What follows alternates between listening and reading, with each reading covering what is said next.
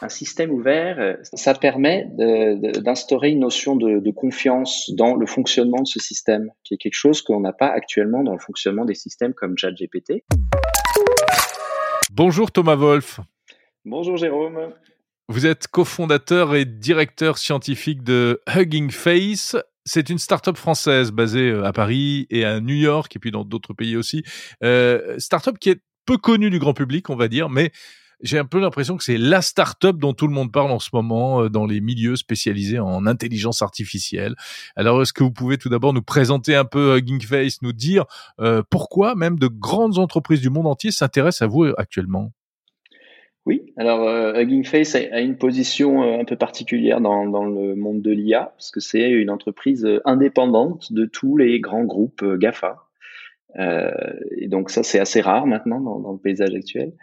Euh, elle a été créée, donc, euh, comme vous disiez, en effet, par, par trois Français, euh, mais l'entreprise est, est, basée, est basée à New York et avec un, un gros bureau à Paris. Et en fait, c'est une, une entreprise moderne, c'est-à-dire complètement remote, avec des gens partout dans le monde. Entre, je pense qu'actuellement, on a 25 nationalités dans l'entreprise et des mmh. bureaux à San Francisco, à Lyon, à Brest, à Londres et moi-même à côté d'Amsterdam, un peu au sud d'Amsterdam.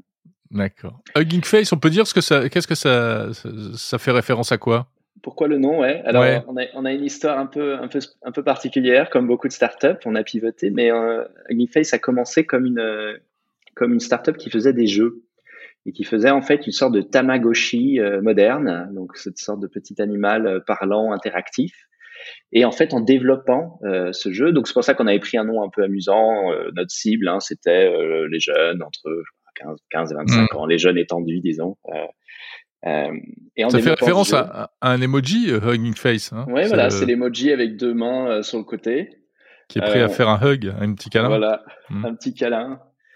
et on a gardé le nom quand on a pivoté vers quelque chose de plus sérieux, ce qu'on fait aujourd'hui, hein, qui, est, qui, est, une plateforme de partage des modèles d'intelligence artificielle, des datasets d'intelligence artificielle et des démos. Donc c'est une sorte de plateforme ouverte où les gens peuvent partager leurs modèles.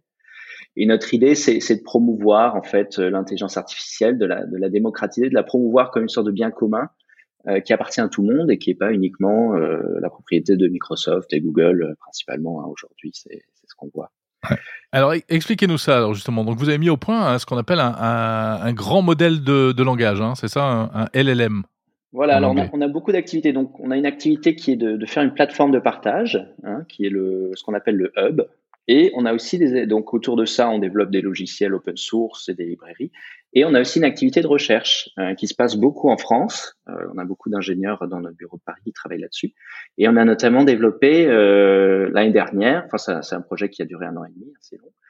Euh, on a développé un, un, modèle de langue qui s'appelle Bloom, qui est mhm. donc une sorte d'IA qui, qui se rapproche de GPT-3. Donc c'est pas exactement ChatGPT, hein, c'est pas un modèle pour discuter, mais euh, c'est une sorte de, modèle comme ça qui peut faire de, la complétion de, phrases, de la complétion dans plusieurs langues. La particularité de Bloom, il y en avait beaucoup.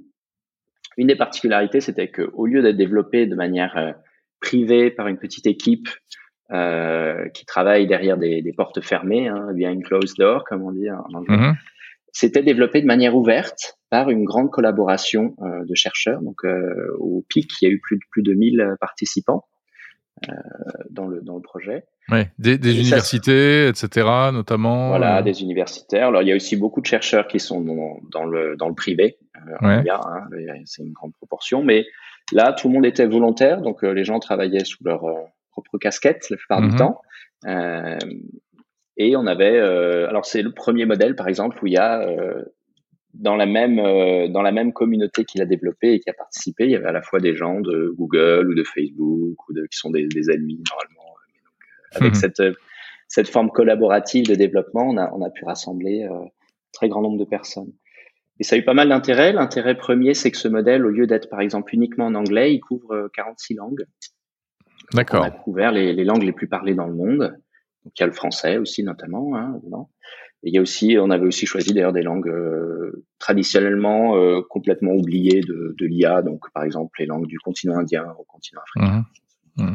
Alors, vous dites euh, modèle ouvert parce que c'est vrai que OpenAI, donc la société de ChatGPT, au contraire, est de plus en plus opaque. On a l'impression, hein, rien ne fuite. Ça change quoi un, système ouvert? Ça change quoi? Bah, c'est une bonne question. Alors, moi, je pense que un système ouvert, c'est-à-dire, en fait, c'est un système qu'on peut non seulement utiliser, mais qu'on peut aussi inspecter, qu'on peut aussi étudier. On peut étudier le fonctionnement euh, soi-même sans avoir euh, sans avoir euh, besoin d'être la personne qui l'a fabriqué. ça permet d'instaurer une notion de, de, confiance dans le fonctionnement de ce système, qui est quelque chose qu'on n'a pas actuellement dans le fonctionnement des systèmes comme ChatGPT. Sont des espèces de boîtes noires dans lesquelles on envoie ses données à, à Microsoft ou OpenAI et puis on reçoit la, la génération. Mais ben, d'une part, on ne sait pas où transitent les données. Hein. Pendant mmh. longtemps, OpenAI utilisait les, les, données des utilisateurs pour, pour entraîner le modèle et clairement les, les étudiaient, les lisaient. Donc ça, ça peut poser des grosses questions quand même de, de vie privée et de, même de, de confidentialité dans, dans, les entreprises. Et puis ça permet, quand on comprend, quand on peut étudier comment fonctionne le modèle, ça permet de comprendre dans quel domaine et, sous quel cas d'application il va vraiment bien marcher et sous quel cas d'application il va moins bien marcher. Parce qu'on sait aussi que ces modèles, même s'ils sont impressionnants, ils ne fonctionnent pas encore parfaitement euh, dans tous les cas d'application. Hein. Ils font mmh. encore euh, pas mal d'erreurs. Et si par exemple on veut déployer euh, un chat GPT dans le domaine de la santé ou des domaines où les, les informations fournies par le modèle peuvent avoir des conséquences lourdes, euh, par exemple des choix de traitement, eh bien on a envie d'avoir un modèle qu'on peut, auquel on peut faire confiance. Oui, et pour moi, la vraie manière de faire euh, confiance, c'est voilà, pouvoir mmh. l'auditer ce modèle. Mmh. Et un modèle ouvert, bah, par définition, il est ouvert, donc on peut l'auditer euh, autant qu'on veut. D'accord. Il y a aussi euh, un effet de catalysation de la recherche, c'est-à-dire que quand un modèle est ouvert, il est aussi facilement accessible aux chercheurs, hors de la petite équipe qu'il a créée. Et donc ces chercheurs peuvent développer des nouveaux, euh, des, variations, et donc ça accélère aussi le, partage des connaissances en recherche, et par conséquent ça accélère, disons, les, développements. Mmh. C'est amusant, je crois qu'il a été, enfin c'est amusant, euh, euh, donc il a été entraîné votre modèle sur notamment sur le, plus gros ordinateur français, hein, le, le supercalculateur Jean Zay.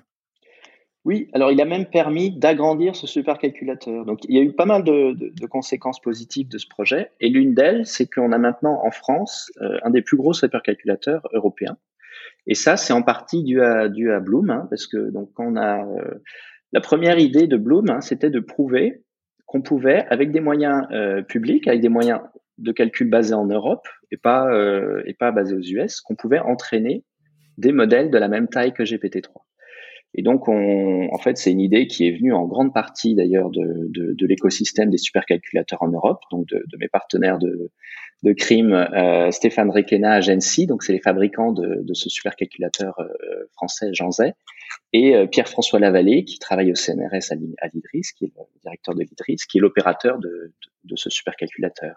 Et donc, eux cherchaient depuis longtemps à euh, avoir un projet qui montrait en fait la puissance de calcul qu'on avait en France. Donc, moi, je leur ai dit, bah, on pourrait réentraîner une sorte de, de GPT en, en, France, ce serait super. Mmh. Et euh, donc, comme ce projet demandait beaucoup de calculs, c'est devenu une sorte de projet phare qui a permis en fait de négocier avec le gouvernement un agrandissement de Jean Zay, euh, avec plus de 500 GPU supérieurs en, plus qui ont été ajoutés, qui ont permis euh, pendant leur phase de test d'entraîner ce modèle. Donc en fait, ce modèle, quand on l'a entraîné, on a finalement euh, très peu utilisé les ressources qui existaient déjà, parce qu'en fait, on en a profité pour euh, pour négocier que le gouvernement ajoute la puissance du calcul public, donc ce genre Z3, cette extension. Mhm. Et euh, sur la phase de rodage, qui est les trois, quatre premiers mois où on développe un supercalculateur comme ça, il y a des phases de rodage en fait. Eh bien, on en a profité en fait pour entraîner euh, Bloom. D'accord. C'est comme ça que ça s'est passé. Alors, pour qu'on comprenne bien de quoi on parle, euh, euh Thomas Wolf, euh, quand vous dites euh, un modèle de langage qui a été entraîné, ça, ça, ça, ça veut dire quoi et ça sert à quoi? Alors, comment on entraîne ces modèles? Alors, En fait, c'est remarquablement simple. Euh, en tout cas, il, bon, il, y a, il, y a, deux phases. Mais la première phase est très simple. On, on, rassemble un grand, grand corpus de texte.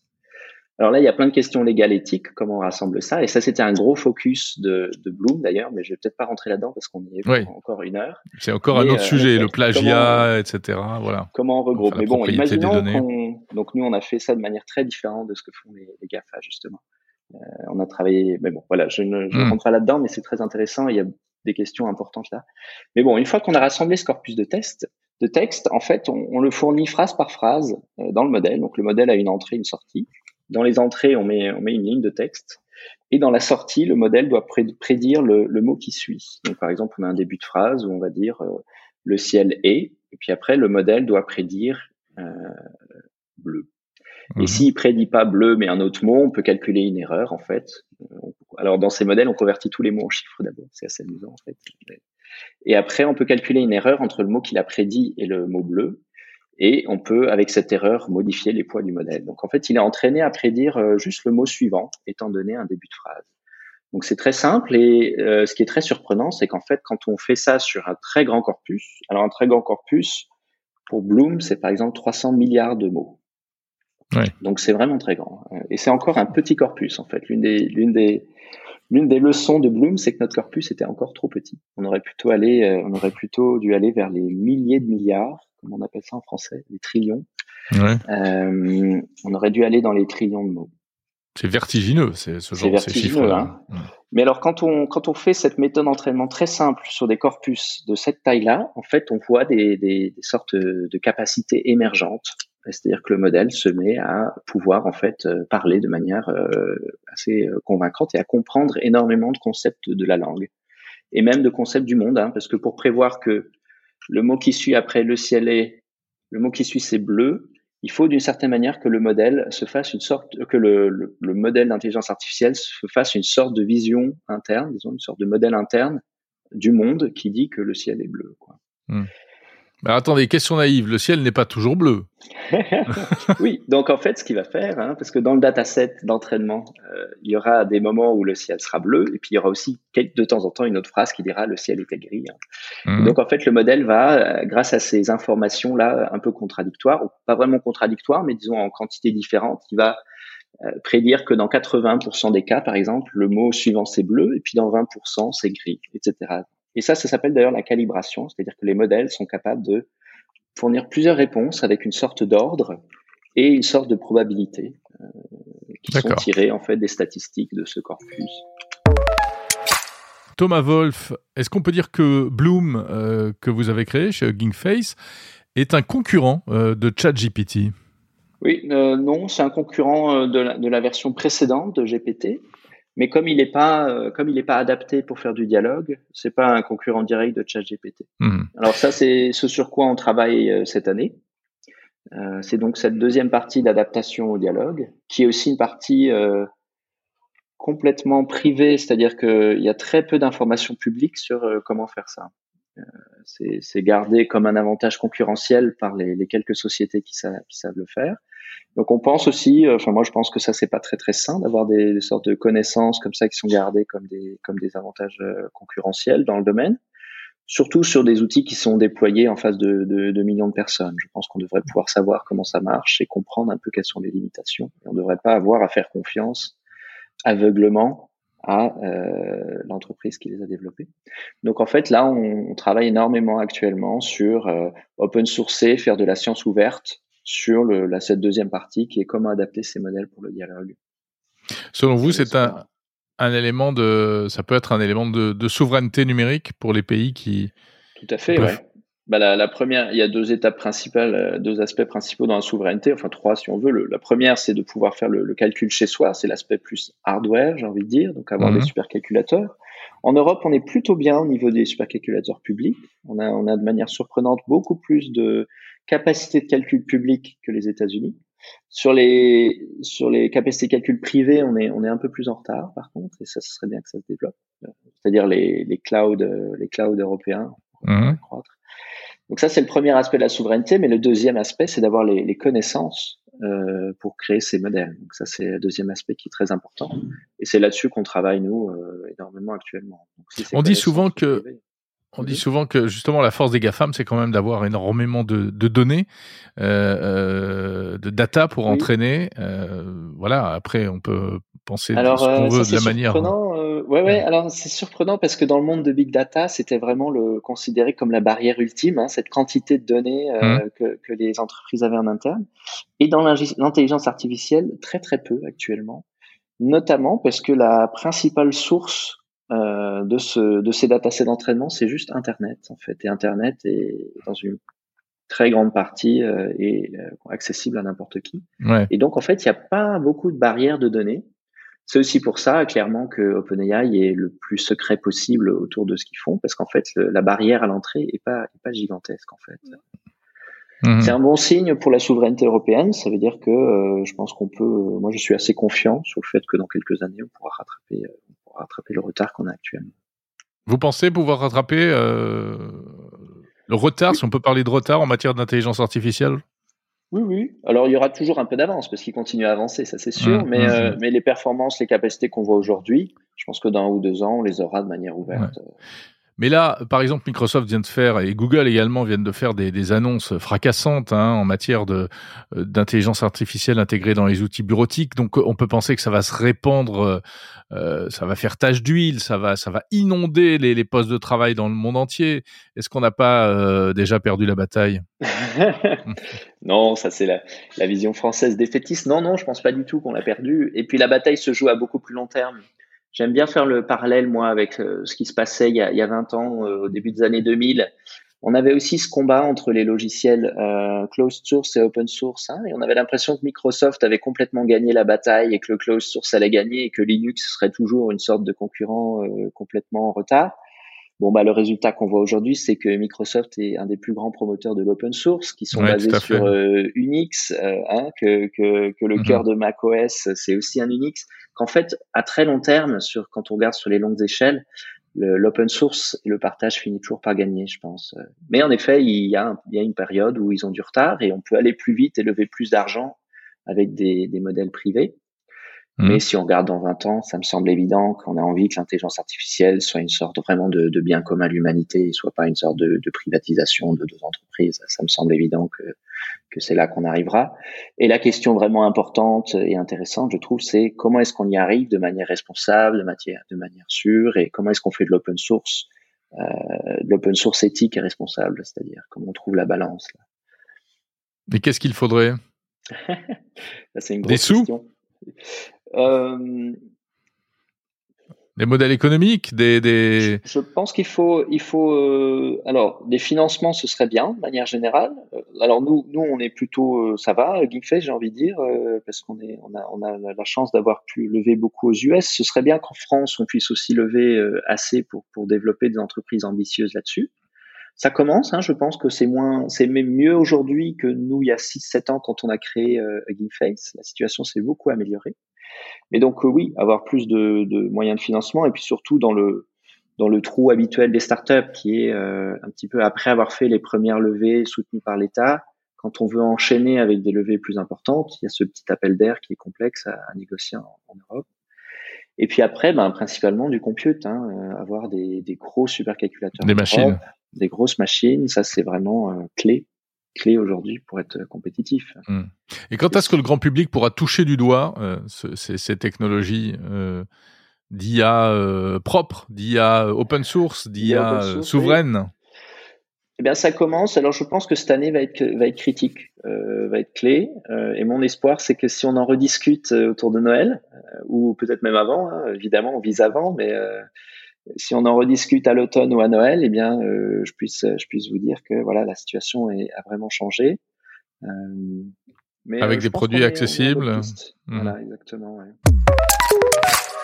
Qu'est-ce que vous pensez, Thomas Wolf, de la perception de l'intelligence artificielle et de l'adoption ou de la non-adoption aujourd'hui par la population, les professionnels, et etc le public C'est compliqué. Hein. Alors, on, a clairement, je, je, trouve que le, le, le, déploiement comme ça très rapide de, de, beaucoup de choses, donc là on en parlait à l'instant, hein, l'intégration déjà de toutes ces technologies dans, dans tous les outils de, de Microsoft. Euh, moi personnellement, je trouve ça un peu rapide. Je trouve ça un peu rapide pour la société. Ça change énormément de choses. Hein. Euh, c'est quand même une révolution euh, qui potentiellement est plus importante que celle d'Internet. Hein. C'est énormément de tâches qui, pour certaines, étaient des tâches qui définissaient euh, ce qui était euh, ce qui était qu'être humain pour certaines personnes. Donc, quand on prend par exemple cette année la génération d'images à partir de textes pour des artistes, c'est un c'est un chamboulement complet de comment ils, ils, voient leur rapport au monde et leur utilité et leur raison d'être quasiment. Hein. Donc, c'est c'est des changements euh, quasiment philosophiques Moi, je pense souvent que c'est presque au niveau de changer le modèle de Ptolémée et se dire la Terre n'est plus au centre de l'univers, mais c'est le Soleil. Hein, parce qu'on se dit, euh, quand on est très fier de pouvoir faire une belle image, et qu'en fait n'importe qui peut faire une image euh, variée, quasiment euh, la même. Alors avec plein de voilà plein plein de, de précisions à apporter sur chacun de ces mots, mais quand même c'est un petit peu ça qu'on voit. Ça change vraiment votre vision de vous-même et donc on a envie de laisser un peu de temps à la société pour digérer ça. Ça va trop vite selon vous Ouais, ça va peut-être un peu vite, ouais, ouais, Surtout le déploiement et la, la mise en pratique. Après, mais c'est quoi le risque si ça va trop vite? Non, bah, le, risque est plus que le, risque, c'est plus une sorte de, de, risque sociétal. Alors, le risque sociétal, le risque est pas non plus. Euh, enfin, c'est pas c'est pas une bombe nucléaire. On va pas faire mmh, exploser, mmh, on va mmh. pas faire exploser la planète avec un modèle de langue qui génère du texte. Faut faut pas non plus, faut trouver le, juste milieu. Mais c'est certain que euh, on va changer euh, complètement la manière de fonctionner de, de certains de certains de certains boulots. et ça, il faut un petit peu de temps pour s'adapter. Après, il n'y a pas de meilleur moyen de s'adapter que, euh, d'une certaine manière, d'essayer le nouvel outil. Hein. C'est un nouvel outil, comme quand Internet est arrivé, comme quand euh, on a dû euh, changer, par exemple, les manières d'évaluer à l'école, parce qu'évaluer purement sur des connaissances, euh, ça, ça, avait moins de sens, sachant que n'importe qui peut chercher tout sur Google. On a déjà fait des révolutions à l'école sur la manière d'apprendre, la manière où on apprend plus à apprendre maintenant, par exemple, que avant on apprenait juste une sorte de set fini de connaissances. Mais, mhm. bon, maintenant, on sait que 90% de ces connaissances, en tapant euh, trois mots sur Google, en fait, vous pouvez les retrouver. Et donc, l'école a déjà énormément changé comparé à celle qu'on avait euh, ben, quand on était jeune. Bien sûr. Et donc là, je pense aussi, je suis très confiant, on va s'adapter, on va trouver, euh, on va trouver exactement quelles sont finalement les, les nouvelles choses qui, qui, sont importantes à savoir et comment utiliser ces outils. Mais par exemple, pour moi, c'est très clair qu'il va falloir enseigner l'IA à l'école dans, dans peu de temps comme on enseigne mm. les, mon, mon, fils apprend à l'école euh, les ordinateurs, taper, tout ça, ça fait vraiment partie de leur cursus dès l'école primaire. Ouais. Eh bien, mais à un moment on disait qu'on apprenne ça. Mais à un moment on disait euh, il faut apprendre le code. Finalement, on s'aperçoit aujourd'hui que c'était peut-être pas très utile. voilà. Mais l'IA, je pense, qu'est est un peu plus général. Ça sera plus euh, utile. Oui, alors bon, euh, ça se défend, ça se défend. Euh, en effet, peut-être que dans deux années, on dira bah, finalement, il n'y a même pas besoin de l'apprendre. Par exemple, parce que les IA sont tellement bonnes qu'il n'y a même pas besoin de savoir comment ils utilisent. voilà. C'est sûr qu'aujourd'hui, euh, on peut pas, par exemple, faire une confiance aveugle à ChatGPT dans ses informations. On peut pas faire une confiance aveugle à, ce qui sort, parce que ces modèles hallucinent beaucoup d'informations. Mmh, mmh, mmh. Et donc ça, c'est un petit apprentissage à avoir. Moi, je vois, je l'ai eu quand j'ai utilisé l'outil au début. On a, on a tendance à lui faire trop confiance et il faut recalibrer intérieurement le niveau de confiance qu'on lui fait euh, et penser à vérifier les infos importantes. Donc ça, c'est une sorte de chose à, à, apprendre. Je pense que ça restera quand même pendant longtemps. Hein, cette question d'hallucination, euh, c'est une question très complexe niveau recherche en IA, où personne n'a encore vraiment trouvé le moyen de la résoudre. C'est-à-dire que selon vous, les évolutions euh, futures ne, ne, rendront pas les IA euh, plus, plus fiables avant longtemps? Hmm. Non, ça c'est une question à laquelle je vais pas répondre parce que en effet, je, je, pense que ça dépend ce qu'on dit dans longtemps. Euh, ouais. Je pense pas que cette année on va résoudre ce problème. Maintenant, est-ce que dans deux trois ans on l'aura pas résolu? Hmm, Ouais. Et alors ça, ça ouvre. Ça ouvre la voie à encore plus de choses, à des, des, des perspectives même de ce qu'on appelle les IA généralistes, euh, etc. Oui, oui, oui. Ce qui est sûr, c'est que déjà aujourd'hui, dans tous les domaines où la factualité n'est pas très importante, donc par exemple quand on doit créer des poèmes, des histoires qui n'ont pas besoin d'être, euh, qui peuvent euh, dériver de la factualité. Ou le, bon exemple aussi, c'est justement créer des images qui n'ont pas besoin d'être mmh. factuellement justes. Dans tous ces domaines-là, euh, l'IA est déjà est déjà très très performante, hein, déjà très impressionnante. Et le, le challenge qui reste encore un peu, c'est la factualité.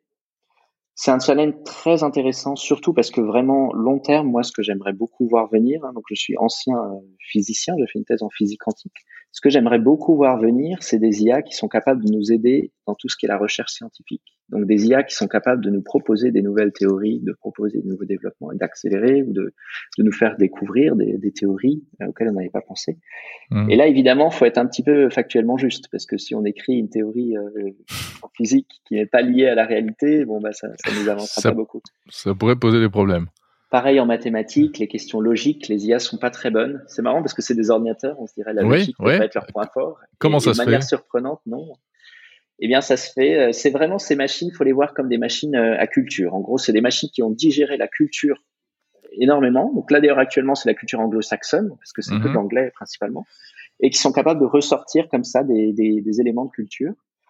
Euh, mais ça marche pas du tout comme une calculatrice. Et donc en fait, euh, et donc en fait, les mathématiques, euh, elles les approchent d'un point de vue culturel, en disant, bah, la réponse est souvent ce que les gens disent, euh, c'est souvent ça. Mais pas d'un point de vue logique, qui est la réponse, c'est pas ça parce que les gens disent que c'est ça, mais c'est ça parce que, etc. Il y a un raisonnement logique. Ouais. Et justement, vous évoquiez les, les, les, les, les biais. Euh, il y a ce risque-là aussi. C'est que on a accusé, par exemple, ChatGPT d'être trop politiquement correct.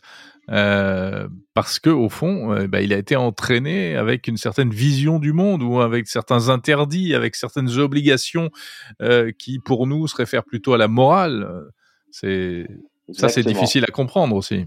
Exactement, très très gros risque, je trouve, qui amplifiera encore l'anglo-saxonisation du, du, monde. Hein. Et en France, c'est évidemment une sorte de, de combat, euh, je trouve important à garder, euh, qui est de ne pas devenir. Euh, et, et, donc le fait que toutes ces IA soient entraînées en anglais euh, par des équipes hein, qui sont d'ailleurs très peu diverses. Hein. C'est vraiment des équipes euh, d'ingénieurs de la Silicon Valley. Donc il n'y a pas, a pas une grande grande diversité de, de points de vue. Et, et c'est des gens qui n'ont pas forcément d'ailleurs très conscience de même du fait qu'il y a d'autres cultures dans le monde, presque, j'ai envie de dire. Euh, oui, c'est un peu le cadet de leurs soucis. Euh, c'est le cadet de leurs soucis, oui. Et donc, le modèle est vraiment créé à leur image. Hein. Donc, on, aura des IA qui seront euh, des sortes de réflexions numériques d'un ingénieur euh, de la Silicon Valley, dans, son, dans ses valeurs morales, dans ses valeurs éthiques, dans, son, dans ses centres d'intérêt. Alors, il faudrait avoir, il faudrait avoir des IA qui soient pas uniquement ça. Hein. Donc, ça, c'était hmm. un intérêt sur Bloom. Pour vous donner un exemple, dans Bloom, on avait entraîné aussi sur une grande quantité d'arabe. Parce que c'est une des langues les plus parlées du monde. On avait listé mhm. les, plus, les plus parlées du monde. Il y a l'anglais, il y a l'arabe, il y a le chinois. Euh, et on s'était dit, euh, parce qu'un exemple par exemple, hein, si on entraîne un modèle uniquement sur les données américaines, on a une vision de l'islam qui est très américaine. Donc elle est influencée par les attentats du 11 septembre, etc. Et donc euh, quand on quand on utilise un GPT, alors le chat GPT est un peu il y a des sortes de, de guardrails, de protection qui empêchent même de parler de ces topics, de, ces sujets. Mais si on leur demande ce que font euh, deux Arabes dans une mosquée, il va tout de suite nous proposer euh, qu'ils vont faire exploser, euh, etc. Il va tout de suite nous parler d'attentats. Et donc on s'était dit, si la vision dans la langue arabe de ça est très différente. Si on demande, si on regarde des textes arabes d'articles de presse euh, qui parlent de, de, de deux arabes du mosquée, ben là, c'est très très différent la manière de, de compléter le texte. Bien sûr. On s'était dit là c'est intéressant parce qu'on a deux visions du monde qui s'affrontent dans un modèle et donc euh, que va choisir le modèle? Est-ce qu'on peut pas utiliser ça pour débiaiser le modèle ou en tout cas pour l'adapter à différentes cultures? Alors il y a plein de questions. Est-ce qu'on veut avoir une sorte de culture unique euh, mondiale dans le modèle? Est-ce qu'on va avoir un modèle qui est plutôt adapté finalement à chaque à chacune des cultures et qui va vous dire un peu ce que vous voulez entendre en tant que Français ou vous dire ce que vous voulez entendre en tant qu'Américain. Ça, c'est des questions assez profondes sur la manière dont on veut utiliser avoir ces modèles. Euh, mais je pense qu'il faut y réfléchir à ces questions. On peut pas juste les ignorer en se disant, bah, on n'a pas besoin de s'en préoccuper et puis on va juste avoir un modèle anglo-saxon et ça nous ira bien. Je pense que c'est pas la bonne manière d'affronter ces questions. Il faut plutôt euh, les prendre euh, les prendre de front mm. et, puis, chercher les chercher les réponses ou chercher la diversité de réponses qu'on pourrait qu'on pourrait avoir envie d'avoir. Ouais. Ben voilà, on voit bien euh, effectivement euh, la, la, profondeur finalement de cette révolution et l'impact euh, vraiment euh, que, que, que, peut avoir l'arrivée de cette intelligence artificielle, de ces intelligences et de ces modèles d'intelligence artificielle. Merci beaucoup Thomas Wolf, cofondateur et directeur scientifique de la société Hugging Face.